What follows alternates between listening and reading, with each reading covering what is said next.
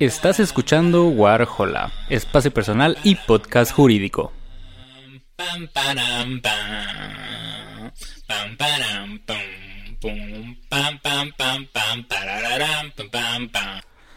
Muy buenas a todos, bienvenidos a un nuevo episodio de Warhola y este pues es un episodio diferente principalmente porque pues a la gente que ya, ya tenga un poquito de tiempo aquí sabrá que no suelo hablar de series.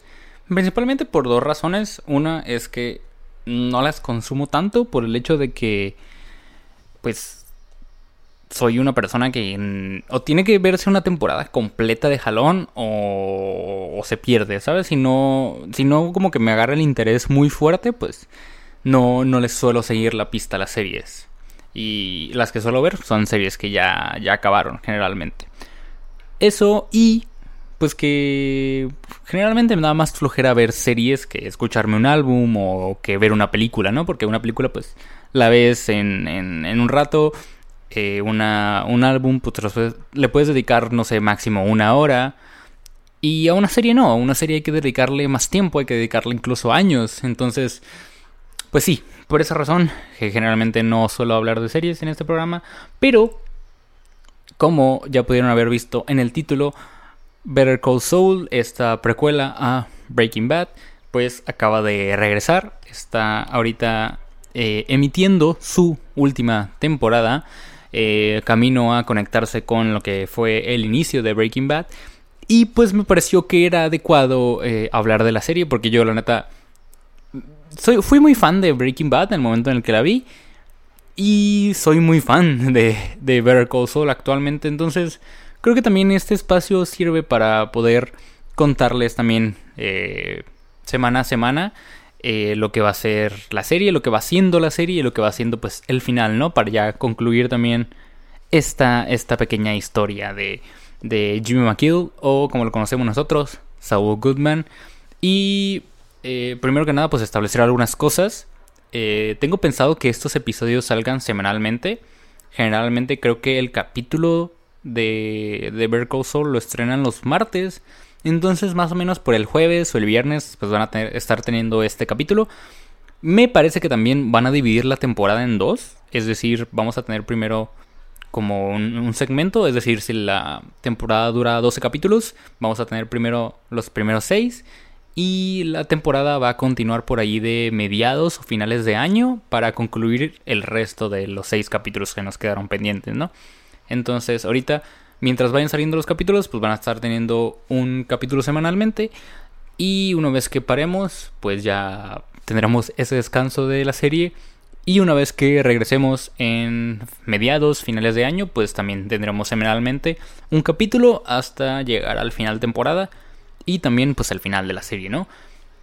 Creo que no hace falta decir que estos capítulos van a tener spoilers y es más, para la gente que no ha visto eh, Breaking Bad, bueno, no, creo que no es necesario ver Breaking Bad para ver Better Call Saul, pero igual para la gente que no ha visto Better Call Saul y está escuchando este episodio, pues avisar que va a tener spoilers y creo que para tener eh, muy claro eso y ser bastante serios, hoy acabo de terminar el tercer capítulo de la serie que se estrenó hoy ¿Y qué pedo con que mataron a Nacho Vargas?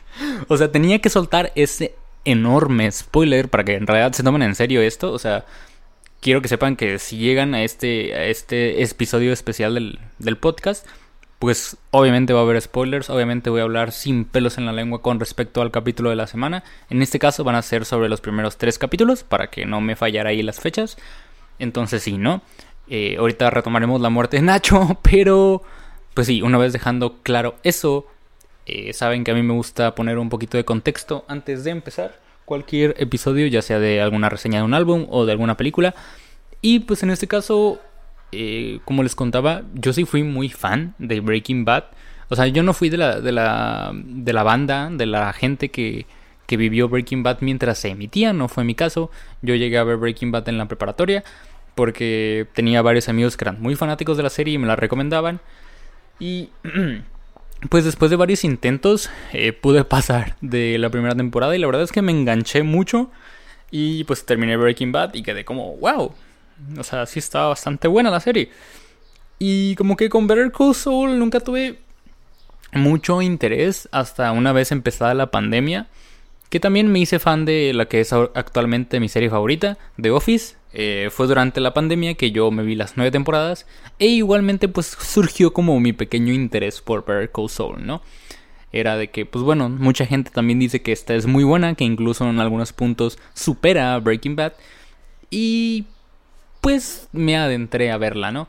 Y comparto la idea general, la idea popular de la serie con respecto a que la primera temporada sí es un poquito pesada, pero una vez pasada la primera temporada, todo mejora y todo crece y todo avanza de una manera increíblemente, no rápida, pero sí con un paso más acelerado. Creo que la serie deja de ser como más lenta, bueno, deja de ser tan lenta y empiezan a suceder más cosas, ¿no? Entonces, para cuando yo llegué a la quinta temporada, yo estaba de que obsesionado, o sea, el, intro era mi vida, el intro era mi vida, o sea, esa, esa guitarra del intro es increíble. Y pues lamentablemente para mí, eh, terminé la quinta temporada y por cosas de la pandemia, pues esta sexta temporada se retrasó. De hecho, creo que apenas empezaron a filmarla el año pasado, en 2021. Entonces, sí fue una larga espera para mí. Pero, pues igual estoy muy emocionado por lo que estamos teniendo. Sí, siento que, por ejemplo, hablando ya concretamente del primer capítulo de esta sexta temporada, sí tardé un poquito en, en hilar las cosas porque si bien yo consideré el hecho de, de retomar, o sea, de volver a ver la serie para entrar como con una mayor, una mayor conciencia de las cosas, no lo hice, principalmente porque soy una persona muy floja, o sea, para ver series de verdad me cuesta mucho actualmente estoy viendo Mr. Robot y es lo mismo, o sea, me puedo aventar una temporada en un día y luego ya no seguirla, entonces era algo que no quería que me pasara y al final pues no me animé a volver a verla, ¿no? Pero siento que aún así el primer episodio de esta sexta temporada sabe como dar un contexto bastante bueno y que sin ser como estas introducciones de en el episodio anterior de o en la temporada anterior de pues sí te, te da como un, un un apoyo, un background de las cosas que pasaron en las temporadas anteriores para que pueda arrancar, ¿no? O sea, tampoco es muy claro, tampoco es muy directo de, oye, no, pues pasó esto, lo dejamos en esto. Pero si bien, como les cuento, me costó un poquito, creo que el capítulo me ayudó bastante en eso, sin ser directo, y, y se me hizo bien. Creo que sí retoma directa, o sea, sí retoma bastante bien los huecos y los no hoyos, pero sí los arcos argumentales que dejamos en la temporada anterior, ¿no? Y creo, me animaría a decir que la verdad, el primer episodio está bastante bien. Es un poquito más lento, primeramente por esto de que tiene que volver a introducir ciertas, ciertos arcos, ciertas ideas y tiene que ayudar a arrancar a la serie otra vez. Pero igual creo que está bastante bien. Creo que en realidad no pasan muchas cosas en ese primer capítulo. O sea, la neta lo vi hace de que dos días y creo que recuerdo muchísimo más el segundo y el tercer capítulo, pues porque lo acabo de ver de que hace dos horas.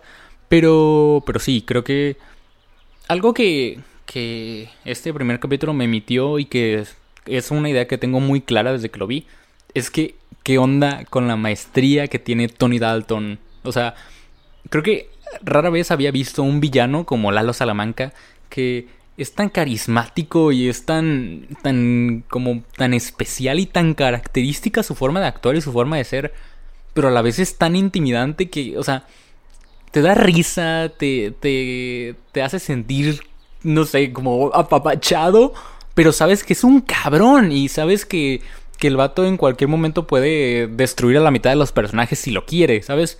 O sea, sabes que es un personaje con mucho poder, con con mucha influencia sobre muchísima gente y me está dando calor. Este. Y sabes que tiene muchísima influencia sobre muchísima gente, pero aún así sabes por qué la gente lo quiere, sabes por qué tiene esta misma influencia, porque el cabrón es súper carismático, es súper atendido con cierta gente, no con todos, claro. Entonces hay como esta, esta dinámica muy rara de te tengo miedo, pero te quiero mucho. Que es algo que yo creo que empecé a sentir desde que desde que conocimos a Lalo, me parece que a mediados de la quinta temporada o de la cuarta. No, la verdad, mentiría si dijera fechas concretas. Este, pero sí, eh, tengo ese sentimiento con respecto al personaje de Tony Dalton. Y, y, me gusta mucho saber que todavía tiene esta maestría al momento de personificar a, a este personaje, ¿no? hablando ya un poquito más de el segundo episodio, pues siento que en este ya pasan muchísimas cosas y siento que es más movido, muchísimo más movido y sí me dejó en un cliffhanger horrible, principalmente por algo que le decía a, a un amigo, un shout out a Chicken, que es que eh, para la gente que ya vio Breaking Bad, entre los que me incluyo, pues ya sabes más o menos el destino de muchos personajes, entre ellos, pues por ejemplo, los gemelos Salamanca. Eh, en este episodio tenemos un enfrentamiento entre Nacho y, y este, este par de gemelos. Y o sea, por más que tú desees que, que, que, su destino sea fatal, por no decir algo que suene mal y pueda ser sacado de contexto, por más que quieras que su destino sea fatal, pues tú sabes que su destino no es así hasta llegado cierto punto de la historia, ¿no? Entonces, es algo que siento que a veces le juega en contra a la serie. En, en, bueno, es algo que siempre le ha jugado en contra, pero también es algo que le juega mucho a favor. Porque hay muchos personajes de los que no sabe su destino. Este, Kim Wexler o Nacho Varga, por ejemplo, ¿no? Entonces, es algo con lo que la serie siento que juega muy bien, pero que en algunos puntos, pues sí, como que eh, tenemos un problemita, ¿no? Este, este segundo episodio, como digo, se caracteriza un poquito por ser más, más movido, más rápido. Pasan ya muchas cosas, hay mucha acción. Y, y me gusta mucho el protagonismo que le han dado al personaje Nacho Vargas. Siendo que eh, el personaje ha evolucionado mucho desde la primera temporada. Como que en la primera temporada era un personaje muy enfadoso, por así decirlo. Y ha llegado a tomar cierta importancia en la historia. Y ya ahorita creo que el, hecho de que sea como su propio arco me parece algo bastante acertado. Y siento que también Michael Mando, que es el, que el, actor que interpreta a, a, Nacho, sabe darle esta, esta personalidad única y también sabe cargar muy bien con tener pues este arco propio, ¿no? O sea, que siento que, que era algo que le hacía falta al personaje y que pues a su debido tiempo se lo supieron se lo supieron dar y es algo que se nota, ¿no? Michael Mando creo que realmente tiene esta habilidad para poder personificar a un personaje con tanta importancia actualmente en la historia, ¿no? Eh, sin restarle tampoco valor al resto del, cast, ¿no? Creo que Giancarlo Esposito y... siempre olvido el nombre del actor que interpreta a Mike, pero pues ellos ya, ya lo sabes, ¿no? O sea, los conoces de Breaking Bad y sabes la maestría que tienen actoralmente hablando, pero nunca opacan a los nuevos actores ni saben acoplarse bastante bien al trabajo de, de las nuevas actrices, nuevos actores que tenemos, ¿no? Entonces, sí. Eh, hablando un poquito de este tercer episodio, episodio, eh, siendo que esta sexta temporada ha sabido ser muchísimo más enérgica. Como les decía al inicio, siento que Better Call Saul se ha, ha sido una serie que ha evolucionado, que pasó de ser un poquito más lenta y jugar más con esto de de, del lado jurídico, porque pues en realidad es, el centro de la historia, ¿no? Es, es, esta diferencia, ¿no? De cómo se manejaba Walter White a cómo se maneja Saul Goodman, ¿no?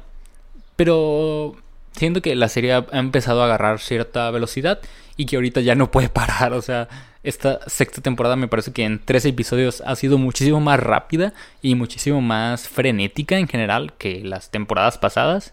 Y a mí me parece bien, y siento que también por el hecho de ser el final y que vamos encaminados a un cierre, es bastante correcto y es bastante bien. Y para mucha gente que también, como yo, o sea, bueno, yo llevo dos años esperando esta temporada, pero hay gente que lleva muchísimo más. No recuerdo realmente en qué año se estrenó la quinta temporada. Pero si yo llevo dos años, hay gente que lleva muchísimo más tiempo esperándola. Y siento que el hecho de que arranque fuerte y arranque rápida es un acierto y es algo que era necesario también para la gente que la estaba esperando y para la gente que va a retomar la serie en algún momento. Siento que esto ayuda mucho y para el espectador promedio que, quizás se le pueda haber hecho tediosa la primera temporada, esto ya es, es un acierto completamente. Y como les decía, hablando concretamente del tercer episodio, pues bueno, ¿qué puedo decir?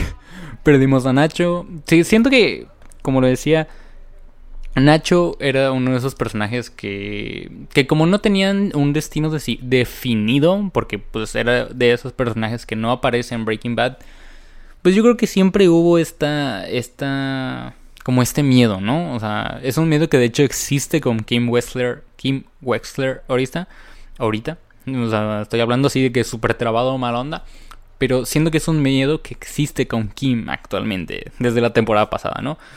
O sea, el hecho de que, ok, este personaje no aparece en Breaking Bad, no sé cómo termina, si termina bien o termina mal.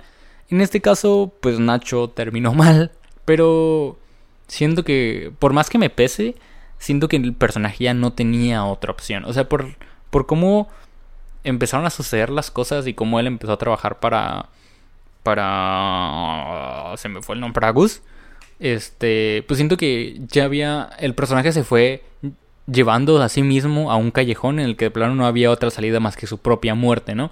Entonces, pues sí fue triste, la verdad, sí era algo que me pesó, pero, pero igualmente siento que la historia no llevaba, no podía llevarse a, a Nacho a otro lado, ¿no? O sea, que igual hubiera sido algo muy, muy Deus ex máquina, ¿no? De que, ay, lo salvamos y, y se resuelve y vive feliz, no, o sea, y siendo que mucho de, de la trama de este tercer capítulo fue dirigida a eso, fue el peso de, de, este capítulo.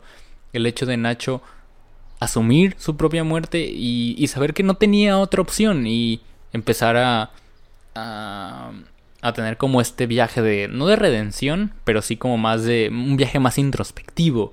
El hecho de que hablara con su padre, el hecho de que lo platicara con Gus, que tomara un, un, un ron, un whisky con, con Mike. Este hecho de que, ok, yo sé que, no tengo otra salida, yo sé que de aquí no voy a salir vivo, pero al menos pues quiero asegurar que, mi papá va a estar bien, que esto que dejé va a estar eh, bien cuidado, bla, bla, bla, ¿no? Entonces, siendo que el, el, capítulo indirectamente nos llevaba tanto al espectador como al personaje a ese, a ese punto de asumir voy a morir hoy, que, que es algo que se le dice a Nacho en este capítulo vas a morir hoy. Y siento que, que sí, o sea, todos lo sabíamos, todos sabíamos que ese iba a ser el final de Nacho de alguna manera. Y como les digo, si bien me pesa, pues no siento que el personaje tuviera otra opción y, otra salida. Este, en ese, en ese tercer capítulo también encontramos bastantes planos y encuadres que me gustaron mucho. Eh, especialmente quisiera mencionar, hay un plano de unas escaleras con respecto a un plan que tiene, que tiene Jimmy. Y me, gustó mucho ese plano. O sea, es nada más una persona bajando las escaleras, pero como que la, la cámara va bajando con el personaje y se ve muy bien, se ve muy, muy bien. Y me gusta que esta temporada anda jugando muchísimo más con las luces. Que siento que es algo que tenemos desde Breaking Bad, pero nunca lo había notado y ahorita es algo que tengo muy presente en esta temporada. Y cómo jugamos siempre con las luces, con, con los encuadres, con eh, siempre, siento que andan apostando mucho por tener una fotografía más atractiva. Que, siento que, por ejemplo, en Breaking Bad nunca fue un punto fuerte o un punto que, que denotara tanto. Obviamente, en Breaking Bad lo más importante y lo que siempre relució fue la historia y, los, y las actuaciones. Pero siento que la fotografía nunca fue algo tan importante que creo que aquí es algo a lo que se le está prestando más atención. Y, y, por mi y por mi parte como fotógrafo y como gente que y como persona que adora la fotografía pues lo aprecio y, siempre está, está lindo, no está de más tener algún plano, algún encuadre interesante y como este de las escaleras que fue una, una toma bastante dinámica y bastante interesante de ver y ver cómo fue ejecutada. Voy a empezar a deletrear así las palabras, o sea, no puede ser que tartamudee tanto, que balbucie tanto. Entonces, sí, eh, hablando con respecto a más cosas, tengo aquí mi blog de notas sobre lo que quería hablar. Eh, pues sí, siento que primero que nada, pues, eh, hablar también de la capacidad actoral que digo que tiene Michael Mann. O sea, al final del capítulo, el personaje de Nacho Varga tiene una especie de monólogo que demuestra esta capacidad actoral de la que estoy hablando, carajo. O sea, es increíble cómo no sabes para dónde se va a mover el personaje, ¿no? Y que si bien él para este punto ya sabe que va a morir y que no hay otra salida para él mismo, decide aún así desarrollarse y, y subirse a este plan que tiene Gus y Mike, pero aún así saber jugar con el plan, ¿no? O sea, porque se ve, llega un punto en el que hasta Gustavo Frink tiene como esta, esta lucha interna de que, ok, creo que este cabrón va, va a ejecutar el plan mal, me va a traicionar aquí enfrente y va a valer madre, ¿no? Que si bien no es algo que pasa porque eh, ya vimos Breaking Bad, eh, pues aún así llega, llega esta intensidad y llega esta, a este punto de confusión de que tú como espectador tampoco sabes para dónde va a ir la historia y qué va a pasar, ok, este, no sé qué va a hacer Nacho. Y bueno, finalmente pues el personaje tiene este monólogo bastante fuerte, bastante este increíble en el que le dice a al personaje de ay, no puede ser que se me olviden los nombres. es que no, Lalo es Lalo es Tony Dalton.